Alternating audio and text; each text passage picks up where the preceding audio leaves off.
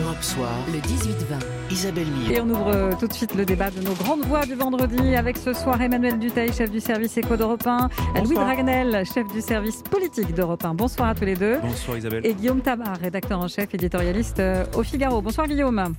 Bonsoir. Alors que le variant Delta risque de, de nous gâcher peut-être euh, les vacances, il représente désormais un tiers des contaminations en France. La menace est réelle, dit aujourd'hui le ministre de la Santé, celle d'une quatrième vague.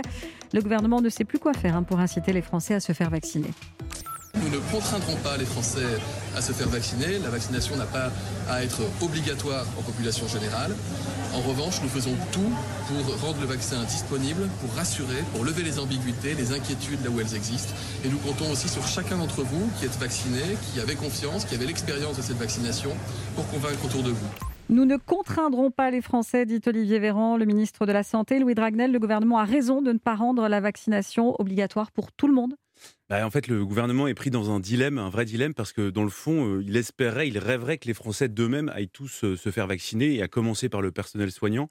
On voit que pour le personnel soignant, c'est vraiment un, vrai sujet parce qu'il euh, il y a des résistances encore et c'est inacceptable que des, que des soignants, des médecins ne soient pas vaccinés, puisqu'on a déjà parlé beaucoup des maladies nosocomiales, donc qui, avec des gens qui attrapaient le Covid à l'hôpital. S'agissant de la population générale, c'est extrêmement complexe, comme c'est une vraie décision politique, et donc on voit que le gouvernement hésite encore hier dans son courrier, euh, que, dans le courrier que Jean Castex a envoyé aux chefs de partis politiques, on voit qu'il y avait quand même cette possibilité dans le débat d'ouvrir ce débat sur la, vaccination obligatoire de la population générale.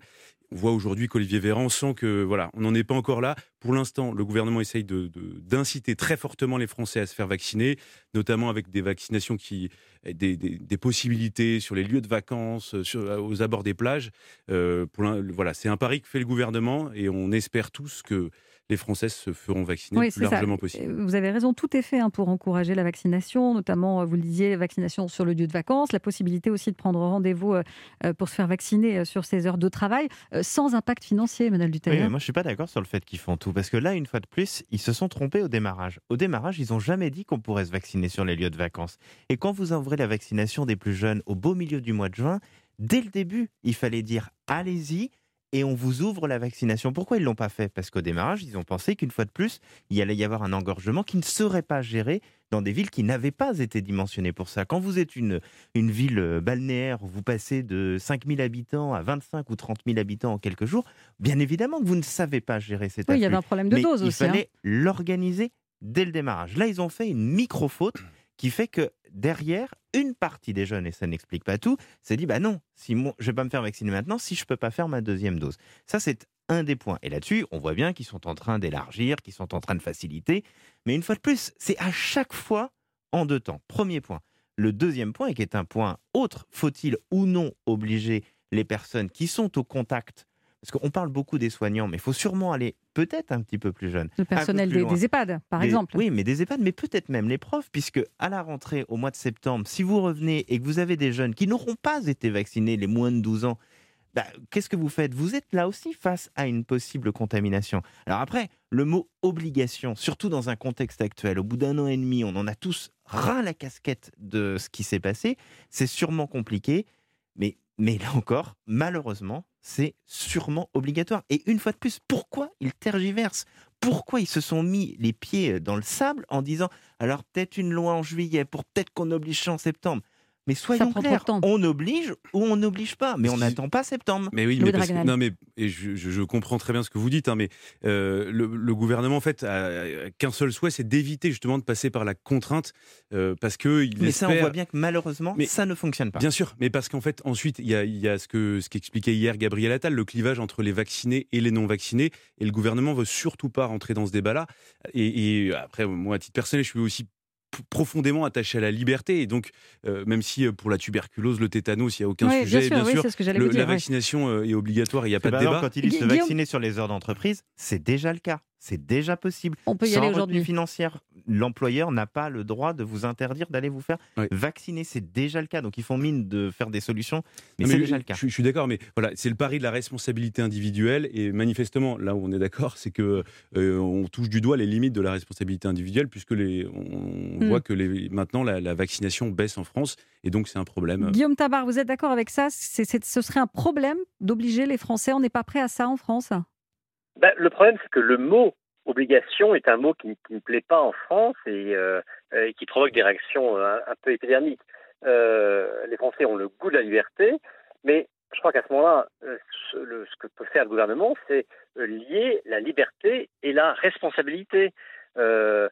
personne n'est obligé de se faire vacciner, très bien, mais si personne n'est obligé de se faire vacciner, il faut que ceux qui le refusent acceptent les conséquences de ce refus. Parce que ensuite, le fait de soigner, et notamment, euh, ça peut aller jusqu'en soins intensifs, des gens qui ont attrapé euh, le Covid, euh, personne n'est responsable d'attraper le Covid tant que, tant que c'est le fruit du hasard.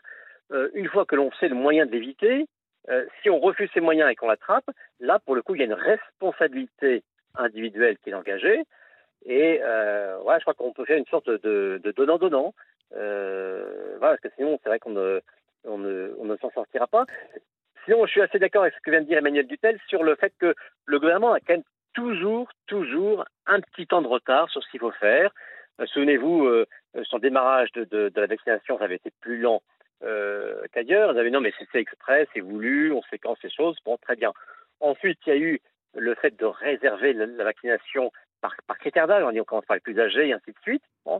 Euh, au moment où on voyait que, on, était rassuré sur la possibilité de vacciner tout le monde, on a quand même maintenu ces critères d'âge, qui fait que c'est vrai que la vaccination des plus jeunes, qui auraient été prêts à se faire vacciner plus tôt, a été de ce fait-là retardée. Donc là maintenant, si on doit passer à quelque chose de plus coercitif, en tout cas, euh, et dans le coercitif j'inclus le, le donnant-donnant, c'est vrai qu'on ne peut pas attendre indéfiniment.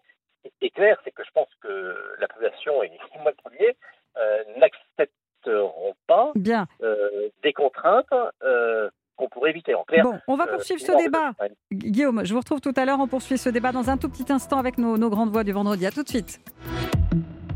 18h48 de votre débat des grandes voix sur Europe 1, toujours avec Guillaume Tabar, rédacteur en chef éditorialiste au Figaro, Emmanuel Duteil, chef du service éco d'Europe 1 et Louis Dragnel, chef du service politique d'Europe 1.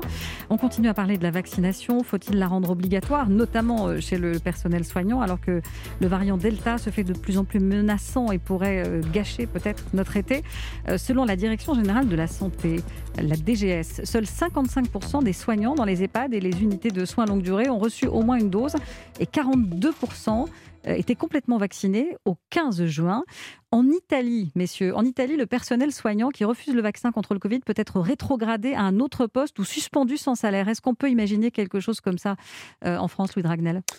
Euh, à ce stade, le gouvernement est réfléchit pas du tout à ce type de mesures parce que au gouvernement, en fait, ils sont très inquiets qu'il y ait un mouvement de soulèvement d'un certain nombre de médecins euh, qui refusent effectivement de se faire vacciner, et donc euh, que la France se trouve dans une situation où il manque des médecins pour soigner des malades. D'ailleurs, pas que des malades du Covid, pour soigner des malades dans toutes les maladies, dans tous les services. Et du coup, pour l'instant, en tout cas au gouvernement, euh, Pas question pour l'instant. On reste un peu dans la logique qu'on évoquait tout à l'heure. C'est vrai que le gouvernement fait tout de manière incitative. Alors ça va, ça traîne, ça prend du temps, euh, peut sans doute trop de temps. Mais l'objectif, c'est d'éviter euh, la sanction ou le caractère obligatoire. On disait tout à l'heure que les certains soignants, en tout cas, sont un peu réticents. Pourtant, la Fédération hospitalière de France, elle, elle se dit favorable à une vaccination obligatoire des professionnels de santé et de tous ceux qui sont au contact des patients, quitte pour cela, dit-elle, à envisager des mesures législatives. Emmanuel Duteil, il y a quand même une ouverture. Tous les soignants ne sont pas contre. Ah, mais bien évidemment, là, là, ce serait, on peut pas dire ça. Il y a une partie des, des soignants qui est réfractaire et seulement une partie qui, qui l'est.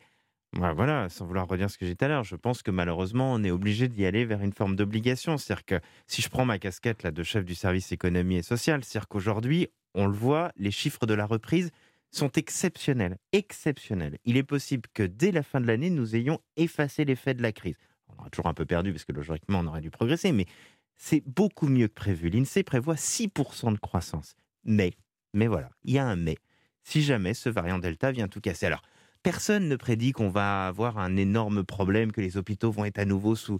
Parce qu'on ah, sera quand même un peu vacciné, qu'on n'aura pas le même impact. Mais rien que ça. C'est-à-dire que je pense que tout le monde est usé par tout ça, les, professionnels, les salariés. Donc il y a un moment, il faut bien que la machine reparte. Et il faut, pour qu'elle reparte, il faut enlever les si, il faut enlever les mais, il faut enlever les peut-être. pourquoi est-ce que le gouvernement ne communique pas là-dessus en disant attention, euh, si vous ne vous faites pas vacciner. Mais Bruno Le euh, Maire, avant-hier ou avant-avant-hier, je ne sais plus quand, là sur CNews, l'a dit très clairement.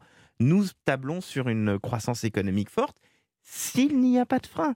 Et, et c'est un, vrai, un vrai souci. Et c'est pour ça que je ne comprends pas pourquoi là, on est le 2 juillet pourquoi on a à se dire si peut-être à la rentrée on rend ça obligatoire, mais si on a rendu ça obligatoire à la rentrée, on pourra dire mais deux mois encore de perdu. Mais pourquoi faire? Pour servir à, quoi? Donc c'est là où je comprends pas par rapport à ce que vous disiez, Louis Dragnel. Soit ils prennent la décision d'obliger et ils l'appliquent maintenant, soit ils l'apprendront jamais, et à ce moment-là, bon, bah, on passe un été tous ensemble, et puis on voit comment ça se passe. Hein. Louis Dragnel. D'où, tout la, entre guillemets, c'est vrai que le, gouvernement là-dessus n'est pas courageux, euh, et dans, dans, la lettre de Jean Castex, en fait, ce qu'il cherche à faire, il demande l'avis des partis politiques. En fait, il, ce qu'il souhaite, c'est que lui n'ait pas à prendre, la, décision tout seul. Il se dédouane sur les autres. Il souhaite uniquement que les autres partis politiques le supplient, le poussent de rendre euh, obligatoire la vaccination, ce qui exonérerait la responsabilité du gouvernement si éventuellement ça se passait mal et que c'était mal pris dans la population. Mais effectivement, ça montre euh, une chose, c'est les tergiversations permanentes euh, du gouvernement sur le sujet. Oui. Olivier Véran, il dit que désormais 30% des contaminations sont dues au variant Delta, ce fameux variant qui nous inquiète beaucoup, hein, qui a conduit notamment le, Portugal à reconfiner certaines, certaines grandes villes. Une partie du, pays est sous couvre-feu. il y a aussi des villes qui accueillent des matchs de l'Euro qui ont vu une recrudescence de cas. Euh, Guillaume Tabar, est-ce que vous diriez aujourd'hui au gouvernement, euh, allez, euh, un peu de courage, on y va pour la vaccination obligatoire pour les soignants et ensuite peut-être pour la population? Écoutez, alors autant je suis partisan qu'on fasse faire des, mesures qui, incitent les gens à, se faire vacciner, autant je pense qu'il faut aussi retenir les leçons des trois vagues précédentes. Il faut quand même pas oublier tout ce discours alarmiste qu'un certain nombre de, de, de, médecins, de communicants et autres faisaient, où en gros à chacune des vagues, on disait que toutes les mesures coercitives n'étaient jamais, jamais suffisantes et toujours trop tardives, et que toute mesure d'assouplissement était toujours euh, trop, trop et, euh, et, et, insuffisante.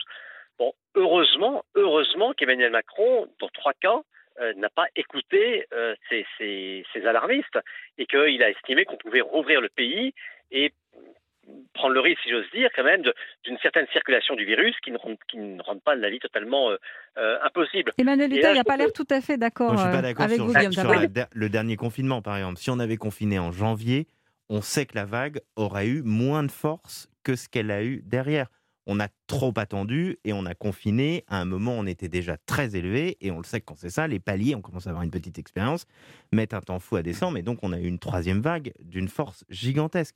Là, c'est certain qu'on n'aura pas. je ne suis pas épidémiologiste, je ferais, bien je ferais mieux de ne pas dire c'est certain, mais il est fort probable, si on, écoute les gens qui savent, que bien évidemment, la quatrième vague, elle n'aura pas la même force grâce justement à la vaccination. Mais dans un pays ultra vacciné comme Israël, qu'on n'a pas arrêté de citer en hmm. exemple, qui est un, qui est un bon laboratoire. C'est un pays qui est fermé, dans lequel il n'y a quasiment pas de touristes qui viennent de l'étranger. C'est hyper drastique. Et ben voilà qu'ils ont remis le masque en intérieur parce que c'est reparti à cause en partie de ce variant Delta. Alors ça n'a rien à voir, il n'y a quasiment pas de mort et tout. Mais ça montre bien, on a déjà des éléments. Quand vous voyez ce qui est en train de se passer en Russie, enfin bon, euh, l'Australie a reconfiné une partie de son, son pays à cause de tout ça. Donc et puis les vacances arrivent sur tout ça, donc ça, oui, risque les vacances, de, de, de arranger passons des bonnes vacances, c'est quand même bien ça le plus important. Oui, j'espère. On va se retrouver dans un tout petit instant, les grandes voix. On va parler de, de cet accord qualifié d'historique pour mieux taxer les multinationales. À tout de suite sur Europe 1.